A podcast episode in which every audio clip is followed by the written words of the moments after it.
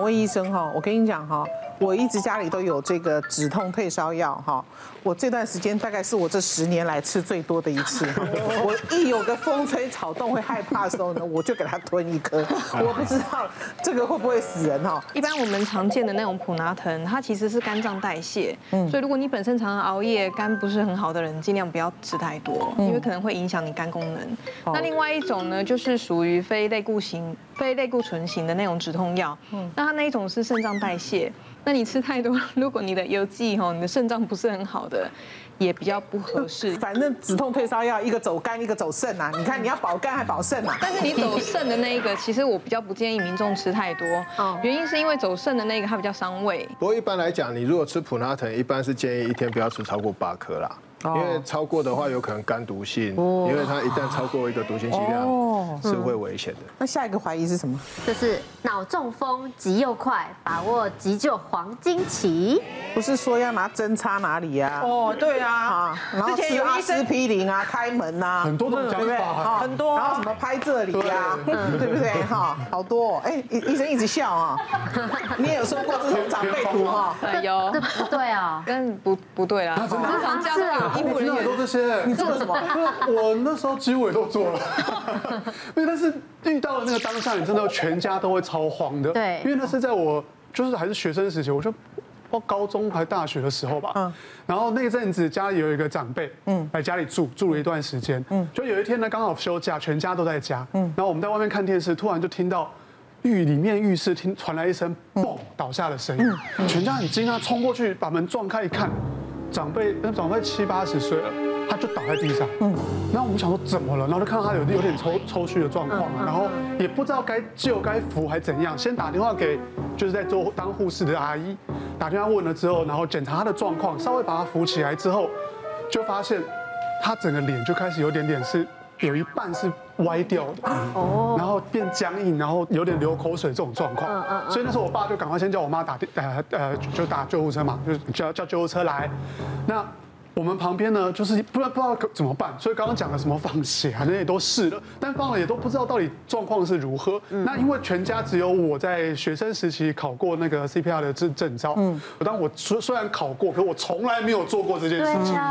我跟他们还有另外一个紧张，就是我，因为毕竟这个不是安妮呀。啊，对呀，还好后来救护车很快就到，那我们就送到医院去。但是检查之后是中度的脑中风。嗯，我们还好有救回来。有哎，很很永泰有在讲。泰也有遇过这样的事吗？也有，我的外公是七年前，我那一天就是我跟那个老外公一起骑脚踏车，嗯，然后他突然突然间摔倒，哦哦，然后他我看到他他完全没意识的感觉，然后他还有漏尿。然后我想说哇哇塞，怎么会这样？然后我就很慌，不知道该怎么办。对。但是不到两分钟，他又又醒来，他就跟我说：“啊，永泰没事没事没事没事。”三天后，因为我的外公是以前是棒球选手，然后我们很喜欢那个看棒球，亚球对，养乐多的选手。那后来我为了跟他一起看那个棒球比赛嘛，我进去他的房间，我带个什么洋芋片之类的，然后我一打一打开门的时候，嗯。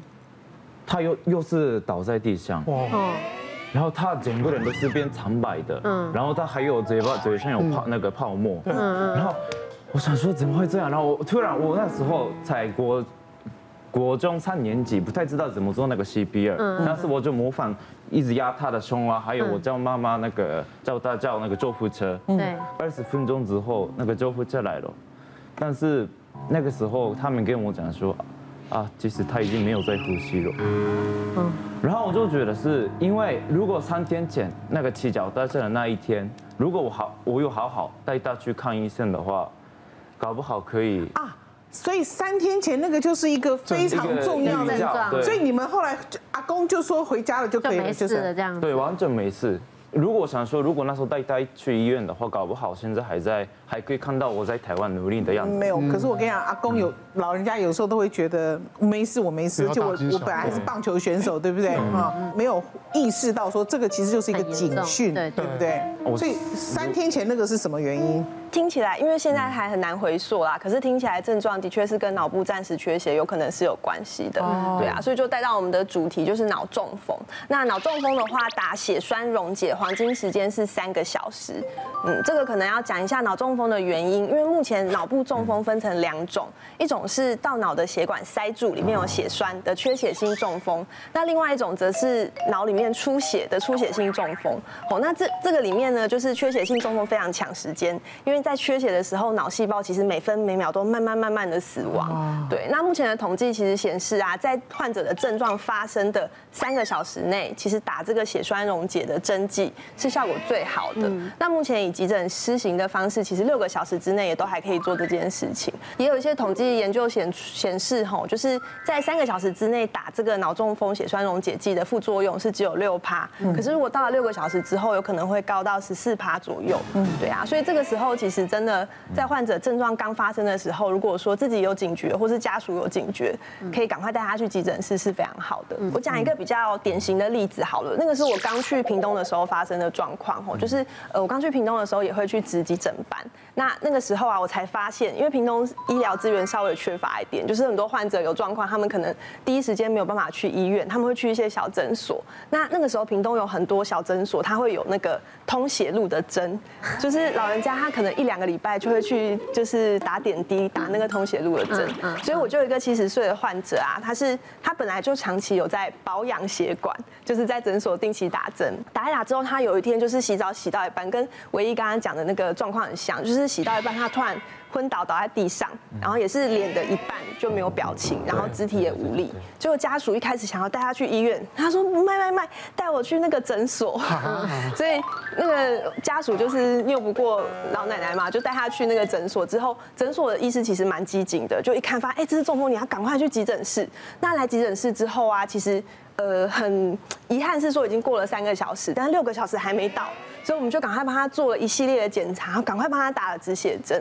那打完止血针之后啊，这个老奶奶她是呃半边的表情慢慢的恢复一点，可是没有恢复到完全好。所以后来她其实陆续回诊的时候，家属都很自责，会就是像永泰一样，会说，哎，我们当时要是马上来医院，没有去诊所的话，会不会愈后会更好一点？这样子。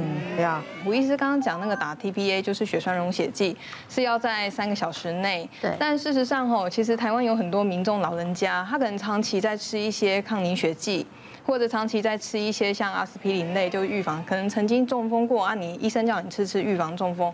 有时候像这种吃久了之后，如果你一个不小心跌倒，你很容易撞击到，就会形成出血性中风。太多血。所以，呃，如果你一旦出出现出血性中风的时候，这个时候你是不能打血栓溶解剂的，因为你会更严重。哦。那我先分享另外一个 case，就是说我以前在 run 神经外科的时候遇到的，就是一个年轻人他来急诊，那他其实跟医生主诉就是说他头很痛很痛，那他就是从今天早上一直开始痛痛痛痛到下午，他实在受不了，甚至他说他痛到会吐，一直吐。我们就帮他去直接就做电脑断层，就出来就真的有那个蜘蛛网膜下出血。那一般来说，像他这么年轻，才三十几岁，为什么会蜘蛛网膜下出血？通常要考虑到说他可能是天生有动静脉畸形瘤。哦。就是当他的脑部，其实在他从胚胎时期，他脑部发育的时候出生，他血管就没有长好，他可能动静脉接在一起，旁边就出现一个类似像血管瘤的东西。但这个血管瘤的东西它是隐性的，就是基本上你不会有看到任何的症状。可是呢，如果你遇到很激烈的事情，比如说我们有像比如跟女朋友吵架。然后或者是跟别人打架，就是你情绪很大的时候，那个血管瘤有可能会破裂。哦。那这个时候破裂就会形成所谓的出血性中风。哦。对，那那个时候我遇到这个年轻人，他蜘蛛网膜下出血，其实不算是真正的出血性中风啊，他顶多就是只能说算是一点小出血。所以后来我们就急诊收上来之后，我们就让他先住到加护病房，先观察。正常来说，年轻年轻人蜘蛛网膜下出血，他是有可能会自己慢慢吸收的。所以吸收完之后，那就出院，所以后来那个病人其实没什么问题，所以他是观察情绪激动也可能哦，对不对？我问他说他过去有没有激动，他说嗯，他有激激激动的性行为。中风的话，其实我也要分享一下，就是刚才美人姐在说啊，其实很多人就是会看那个网络上面教学文章啊，就是什么食指戳。我之前遇过一个四十几岁男生，那时候救护车通报中风嘛，送过来的时候我们以为是车祸。对，为什么？因为他整个床都是血，嗯，他十只手指头都是血，他太太一直放放血，一直放，他都没有针，你知道他找不到针，他拿美工刀在那刮。你万一有拿一根针，那根针又很久没用了，对不对哈？还破伤风，对，更严重，对不对？感染哦，真的是。然后后来我们就是帮他做完电脑断层，确定没有脑出血，然后抽血，然后再看神经血症状之后。我们就花了，好像花了快一个小时哦，在那边处理他的手，每一只都，而且他很紧张，他太太很紧张，一边割一边抖，所以他那个撕裂 就是不平整，你就是哇塞，对，十只都是，对吧？好恐怖哦！会不会本来没有中风，痛到血血压飙升，中风真的？你确定老婆是不小心的吗？别忘了订阅我们 YouTube 频道，并按下小铃铛，收看我们最新的影片。想要看更多精彩内容，快点选旁边的影片哦。